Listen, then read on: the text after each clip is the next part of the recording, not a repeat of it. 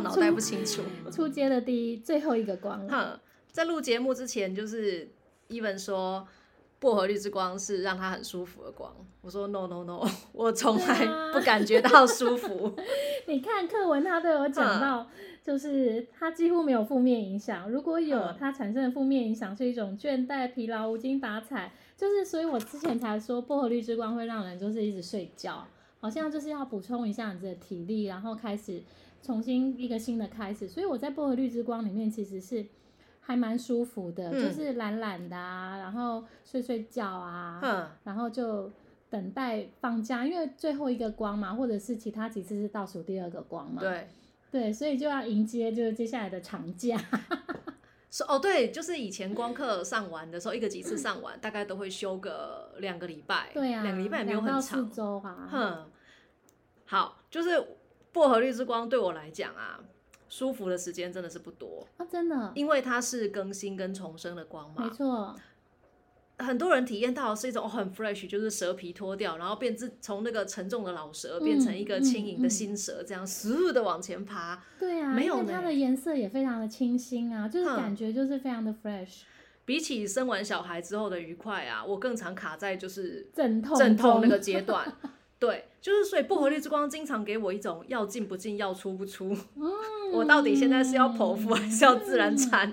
那种卡住的感觉才是我经常体验到的。哦，对，所以课文每次讲什么就是舒服啊，什么更新啊、新鲜啊、全新的东西啊，我很少。我知道，因为像我们前面有讲过嘛，你的个性就是会迎难而上，然后不允许事情卡住。如果这件事情停在这，你就要再一次的去冲击它。所以我脚脚要先出来，我就是坚持要脚要先出来可是因。为我是一个就是很躺平的人，我觉得哦现在这样子，那我就先躺下再说，哎、所以杰夫的光，你是不是过得还蛮舒服的？还蛮舒服的、啊。我就对杰夫的系列都没有什么特别的感觉。我以前就是紫色紫水晶会暴怒、生气、很难受，然后橘色之光完全感觉不到，完全感觉不到橘色之光的存在。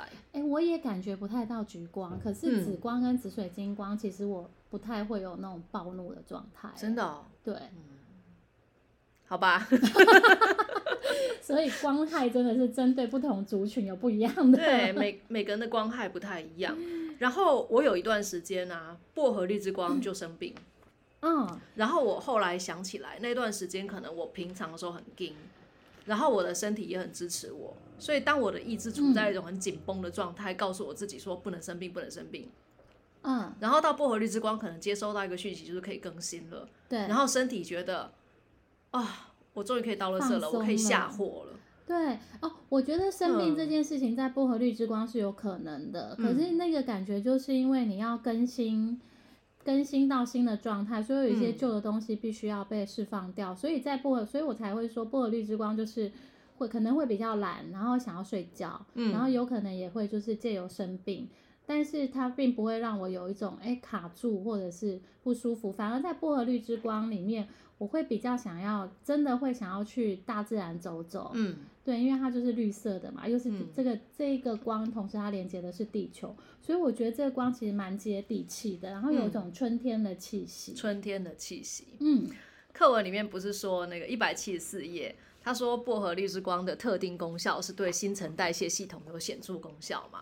我们以前有些同学哦，每次薄荷绿之光都会变瘦，哦，超棒的，瘦好几公斤，所以他都 好几公斤也差太多了吧？他都会厉害对他都会很期待薄荷绿之光有没有停课。哦。可是譬如说，像我有一些朋友，嗯然后呢，在薄荷绿之光啊，他们都会怎么用？他都会在他的保养品里面嗯加上薄荷绿之光。嗯，就是你说冥想吗？没有啊，就是光的运用啊，像我们比如说、有人感冒，我们会送紫水晶之光嘛，，对，他就是对他所有的保养品送薄荷绿之光，嗯，然后再来擦，然后就觉得回春的效果特别好，所以从开价的那个品质瞬间升级到就是 Pitera 饱满，Pitera 加到饱。好，然后薄荷绿之光啊，它前面说就是几乎没有负面影响嘛，嗯，没有，关于看课文。上司，你们听听自己在说什么。一百七十四页倒数第二段，嗯，有他说激发出来负面元素，为什么无聊的倦怠感、嗯，死亡的恐惧、站在悬崖边的茫然感，这哪一个不负面？明明就有。他后面有告诉你走到谷底，现在要反弹了。嗯，然后这些就是负面元素，无聊、恐惧跟茫然感，其实都是因为改变跟未知要来或应该要来。嗯，因为无聊就表示这个地方可能我已经很熟了，对这就接下来会怎么反应，会发生什么事，对，站在这边都可以看得到今年一整年。接下来每一天的行事历，哎、我真的有朋友是这样，我真的很佩服他。他在一年的一月一号的时候，他就可以算出来他今年的薪资开销，就是例如说该缴的费用、该买的东西，嗯嗯嗯到十二月三，到今年的十二月三十一号那一天可以存多少钱下来，他可以全部算出来。就他的人生可以规律，并且遵守规则到这个地步哦。哇，这也是一种很厉害的天赋 技能。我觉得我不太能，我我不能想象，我觉得我也没办法过那种生活。可是我觉得，就是有一些嗯人，他们确实是非常需要安全感，跟需要有这一些 SOP 的。随着熟悉而来的安心感嘛，对，嗯，嗯，每个人对安全感的要求跟对生生命的形式的体验想要的不太一样。对，有的人确实就是需要这个样子，可是因为像我们是双子座，本来就是很多变的，嗯怎么可能允许一成不变呢？没错怎，么可以在年初的时候就知道我年底会在哪？现在大家就是问我，甚至人家问我说：“哎、你什么时候要不要做些什么事？”我都说：“哈，这有点太远了，就三个月后啊，这有点太远，我不知道那时候我三个月后自己人在哪。对啊，就我觉得双子可能就是比较喜欢新奇跟变化，嗯，嗯，嗯但是也许那个朋友他是金牛座啦，或者是他是四号人，他们是需要固定固定的的比较多安全感的对啊对。你有无聊的倦怠感过吗？有，什么时候？还蛮长的啊。那表示你就是改变跟未知要来了，我要喷射你薄荷绿之光。双子座就喜欢新奇的事物啊。嗯有没有可能我们比别人都更容易觉得无聊？别人还没有觉得无聊，我们就已经开始觉得无聊了。哦，不能重复太多次，是真的。不能重复，嗯，对，不能重复太多次。对啊，因为嗯你就是已经没有新鲜感了，就觉得应该要加点变化。对，好，所以有可能会在薄荷绿之光这礼拜感觉到无聊。那感觉到无聊项目就是这个地方要注入一些新的活水。就是会开始做改变的地方，嗯因为它是打破城府呆滞的模式嘛，对薄荷绿之光会来帮助你。嗯，嗯，城府呆滞的模，哦，上面有写城府呆滞的模式。嗯，好，然后还会有这个死亡的恐惧。我觉得死亡可能是最大的转变啦。对，因为这嗯。是耶稣带来的第三个光嘛，然后他这个光的契机是他他在复活的时候带来的，嗯。所以我觉得他是经历过那个死亡之后才有办法复活。嗯。所以每个人对那个未知跟改变的下一刻，嗯，通常就是首先出来就是恐惧跟焦虑啊。对，对，像我觉得你之前举过一个例子，我觉得很棒，嗯。就是每个阶段，就是我们已经就是熟悉到 King of 了毛毛虫，嗯，但是当它蜕变成蝴蝶的时候，是完全另外一个次元的东西。哦，你没有，办法再用毛毛虫的形式去做蝴蝶的事，嗯。对。嗯。我觉得薄荷绿之光，它真的就是这个毛毛虫要变成蝴蝶的这个这个状态，所以它会经历那一些就是死亡的恐惧啦，嗯。或者是呆那个要打破一些城府呆滞的旧有模式，然后还有那些不安的感觉。嗯。嗯，好，所以说，呃，对毛毛虫来讲是末末日日的事情，嗯对蝴蝶，蝴蝶把它称之为出生、对新生新。生的对开始。嗯嗯，对，所以呢，嗯如果呃听众朋友你们正在经历这种茫然呐、悬崖边的感受啊，恭喜你们，就是即将要成为 蜕变成为蝴蝶了。生活当中需要，也可能会有些机缘带来一些新的东西。然后我觉得有时候其实不需要到内在一个重大的改变或领悟，即便生活当中有一些小小的新的想通了一些新的事情，可能旧的我们也在那个时候就死去了。对，有一点延续那个上一集《紫水晶之光》当中讲的，例如说想通了一些新的概念，然后接受了内在发生了某一些和解，嗯，内在有爱出来，然后于是旧的那个充满了愤恨以及不甘愿、委屈的自己，哦某一种程度可能也是算是那个自我就死去了。对，我觉得思想的转化是一件非常神奇的事情，因为它嗯可以完全翻转你整个生命的情境。嗯因为当你的认知不一样的时候，你的整个模式都会完全的改变。嗯嗯嗯，还所以他，然后薄荷绿之光还有站在悬崖边的茫然感，嗯，所以改变有时候可能真的很可怕吧。对啊，所以我我我们上一集是不是也有分享，就是嗯。我以为的死气沉沉，嗯可能是对别人的岁岁月静静好因。为每个人都不喜不喜欢被改变，嗯被别人改变，可是每个人都其实是喜欢改变的，嗯就是新的、不一样的模式，会吗？嗯，不一定也要看。例如说新的生日礼物，或者是例如说今天拿来一个礼物，那个礼物是未知，嗯，你会就是那个可能会让人比较高兴吧？惊喜对，惊跟喜。惊吓，对，但如果这是一种惊喜跟惊吓的的差别吗？我觉得可能是吧。但如果例如说今天我去呃走马上任一个新的工作，例如说我嗯辞了前面的职，然后换到新的工作，或我调到新的部门，嗯可能除了开心跟期待之外，更多的会是一种我可以胜任吗？就是啊、啊新的地方不知道会怎么样之类的。然后我觉得这里面可能有点比较吧。如果我前面的环境真的太可怕，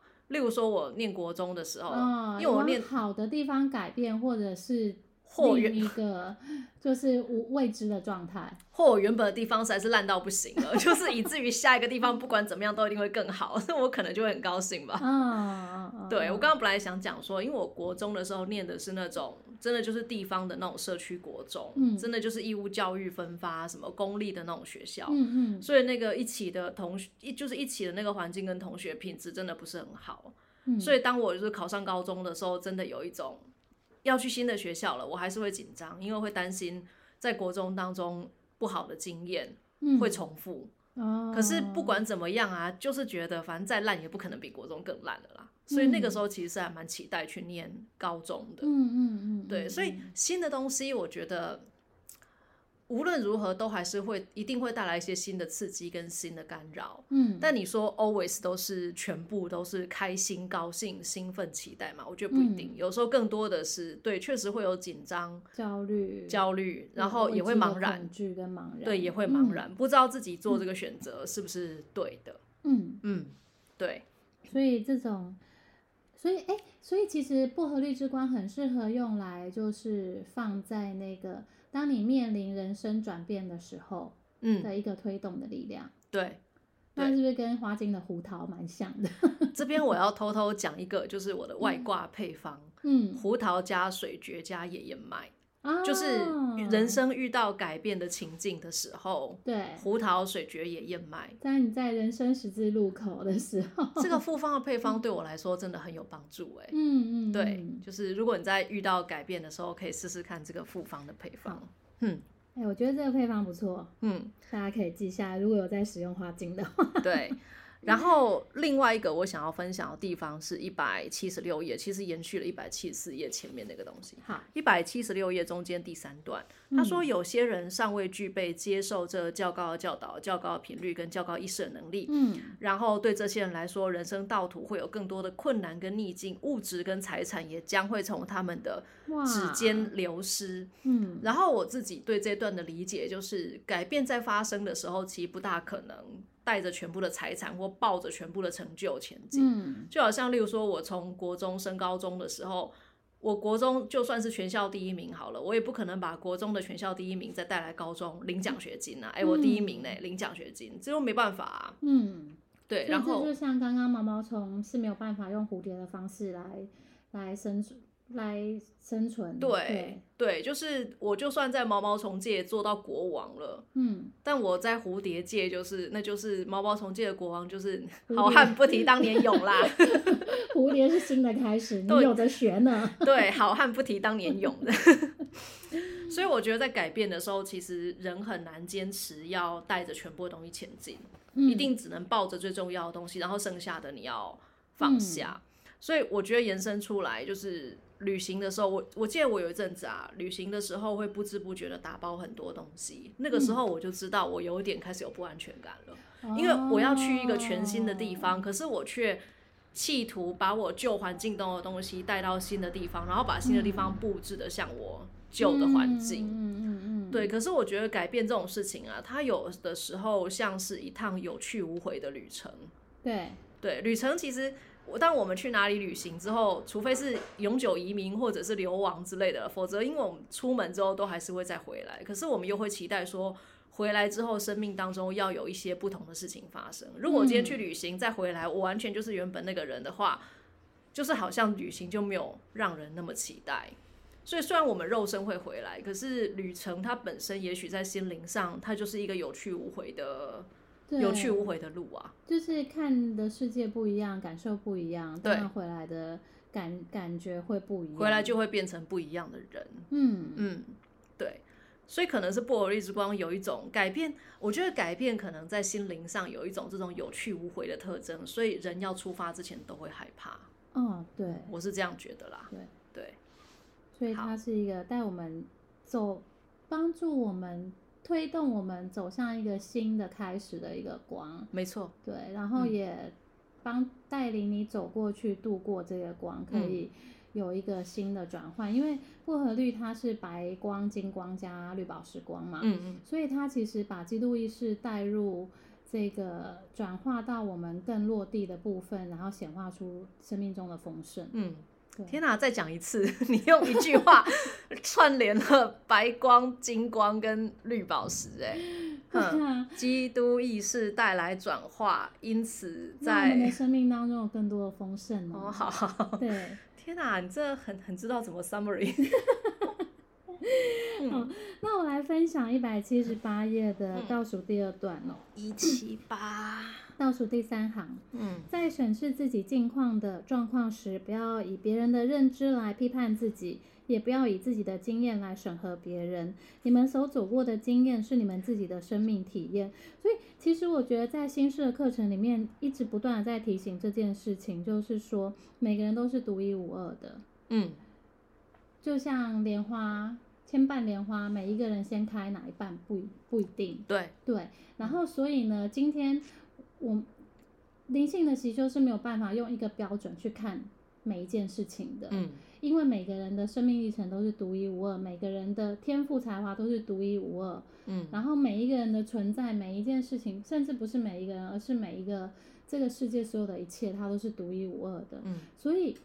你在走的这个过程，就是你需要走的，你需要经历的，你会在这个过程里面得到属于你独有的学习跟领悟。对，每个人也都会在他的生命当中有一个独特的学习跟领悟，像。但是，因为我们有可能是因为在意别人，就非常的喜欢，就是会不自觉的，想要去帮忙，嗯或者是哦好好出于好意善意的，嗯想要帮助别人那种好为人师吧。对，然后像小时候，我记得曾经发生过一件事情，就是我儿子在小学的时候，嗯他的背包非书包，他把所有的书都装在里面。可是虽然他已经是一个比较壮硕的小孩，可是那个书包真的是拿起来就是那种五公斤、十公斤，非常的重。嗯然后我就，但是学校其实是有给他们置物柜的，所以他其实可以每天不要带那么多书，嗯只带他的功课回来跟要用的书回来就好了。可是他每天就是懒得整理书包，所以所有的书都在里面。然后有一天我就是看不看不下去，我就跟他讲说：“你学校不是有置物柜吗？你为什么要带这么多书在身上嗯？”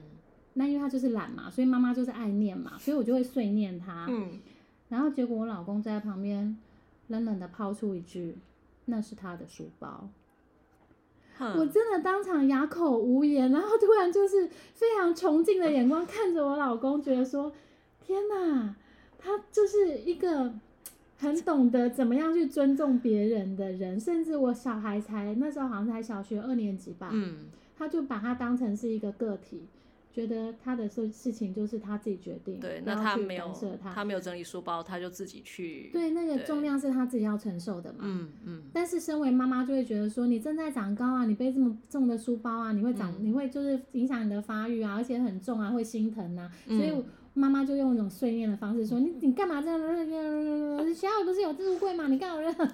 就我老公就冷冷的一句，我整个就觉得说，哎、他提醒了我没有看到另外一个面向，就是嗯每个人都是独立的个体，对，每个人都有自己的自由意志，嗯这些都是他们自己想要体验的。嗯你不可以剥夺他的体验，嗯因为当你这个体验被剥夺的时候，有些经验他们就没有学到。没错，没错，没错。所以我觉得这个、嗯这句话就是是我想要分享给大家的。嗯嗯然后它下面就是下面那两行，正好接着说，在冥想中观想自己正在通过一道长廊。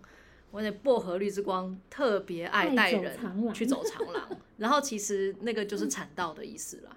我们哦又重新出生，重新再出生一次，带着新的，带着更新之后的能量，重新再出生一次。嗯对，我们最后来回顾一下，就是整个初阶一这个几次好了，因为啊，对，今天之后要休息两个礼拜，对，我我们们就是跟随光的进度，比照光的课程。对，所以今天的话应该是我看看，今天是21二月号二十一嘛，嗯，然后所以就是二二八跟三月六号休息，初阶二三月十三号的节目会再上传。OK，对，在在我们就是结束这第一季的节目之前，就是有没有什么想要回顾的和总结的？我可以先来讲啦。好，就我觉得录光课节目还蛮有趣的，因为毕竟我从二零一三年开始教，我二零一零年就上光课，二零一三年开始教光课，而且我的那个工作第一个工作室啊，就是为了教光课才租下来的。哇，我那时候要为了要教光课，到处租不到教室，嗯，然后那时候开始找房子的时候，也觉得找就是看了太多鬼屋，真的觉得很累。然后有一天坐捷运的时候，我那一天我刚看完两间鬼屋，然后 我在捷运上觉得好累哦，我就在心里面气的跟墨基色的天使圣团讲说，自己的光客自己找房子啦。然后隔天去看的房子，我就签约了，然后就墨迹色的帮你找到房子，对，然后就在那个地方教了五年的光课。哦，，对，所以其实对光课的感情是有的，是真的很喜欢光课。嗯，但开这个节目，我就我我开这个节目为的就是我不要再教光课，教光课真的吗？教光课其实颇累，而且我觉得，因为都已经我从二零一三年开始教光课，在那个工作室教五年嘛，可是失去工作室之后，我只有不在台湾的那一年没有教光课，我二零一九年回来台湾之后。又继续教光课，所以我你看一三年到二四年，我已经教了十年的光课了。嗯，我觉得人生不要说的太绝对。薄荷绿之光来，拜托赐我一点做新的事情的那个。说真的是，我是觉得光课之外，我希望可以做一些新的事情。嗯，对我觉得更新是每个人都会想要有的。对对，所以我刚刚讲那个改变是，应该大部分的人都期待一种更新更往上的，呃，不同的改，更好的改变。对。对，所以我自己对于光刻是蛮喜欢的，虽然我嗯。现在手边的暂时还没有，就是都没有，目目前是没有在带新的班，但是嗯。如果有机会机缘到的话，我就不不否否定他。好去找他，各位想想上光课去找一本因。为我觉得分享这一些嗯生命经验是我还蛮喜欢做的事情。嗯对，如果有人想要听的话，然后又有机缘的话，也许再开新的班也有也是有可能的。但因为我目前还没有这个想法，就是到时候怎么样我也不知道。对，我觉得等春天过后再看看，因所为以有嗯这个 podcast 我觉得蛮好的，嗯因为可以透过光课的媒介，然后分享一些我们自己的生命经验。对，对，然后因为双子座就是爱聊天嘛，八卦王。拜托闲聊很有治愈力，好吗？闲聊一次如果没有治愈的话，就闲聊两次。所以我觉得这个节目我自己是蛮喜欢，因为在跟听嗯聊天的过程当中，我有自己也有蛮多的收获，嗯。然后有也有蛮多呃能够治愈自己的部分。嗯，对，我觉得某一种程这呃某一种程度来讲的话，在为了要录这个节目啊，我们我每次看课文，就会顺便回想一下，那现实生活当中我们的生活经验是如何来回应这段课文的。嗯其实我觉得也可以说是一种把光的洞见跟觉察带进了现实生活当中。嗯，我觉得比较多的是在生活的觉察里跟分享这一块了。对比嗯起讲课文啊、冥想啊，我倒是觉得清醒的、有意识的把觉察带入生活经验当中，这个反而是这个反而是所有灵修当中我觉得会最有收获的。是对，有些人会可以很勤劳的冥想，就是一天 一天冥想五次，然后那个扩大疗愈练习一天可以做三次之类的。谁这么认真？我不知道，我比较想知道是谁这么有时间，就是冥想三次，练习五次这样子。我觉得那个是嗯刚开始灵性习修的时候，可能会疯狂的练功啊。嗯，对，但是嗯，慢慢因为生活当中确实也是像你说的，没有那么多的时间，对然后还有就是这些的修行其实是为了要回到生活，是，对，所以去好好的享受生练功，我觉得不是不重要，它是某一个阶段的过程。对我嗯觉得不是不重要，而是最终我们要知道，一切都是要回到生活中。对，对对然后后好好享受你的生活，好好享受你的生命，好好去看见你生活当中所有美好的一切事物，去欣赏它们。嗯对，反而是最重要的一件事。对，所以其实我还蛮感谢这个节目的。那时候其实真的想的很简单呢，就是我要开一个光课节目，然后我要闲聊，就是怀抱着这样子的意图，然后就开了这个节目。对，所以也感谢大家就是对这一季的收听。对很开们嗯两周后再见。对，两周后再见。很感谢所有的听众，因为有人听，所以我们就有继续可以动录下去的动力。下去。对，好，那就三月十三初街二两光欧北共集合啦。，OK，谢谢好大家，谢谢大家拜拜 Thank you.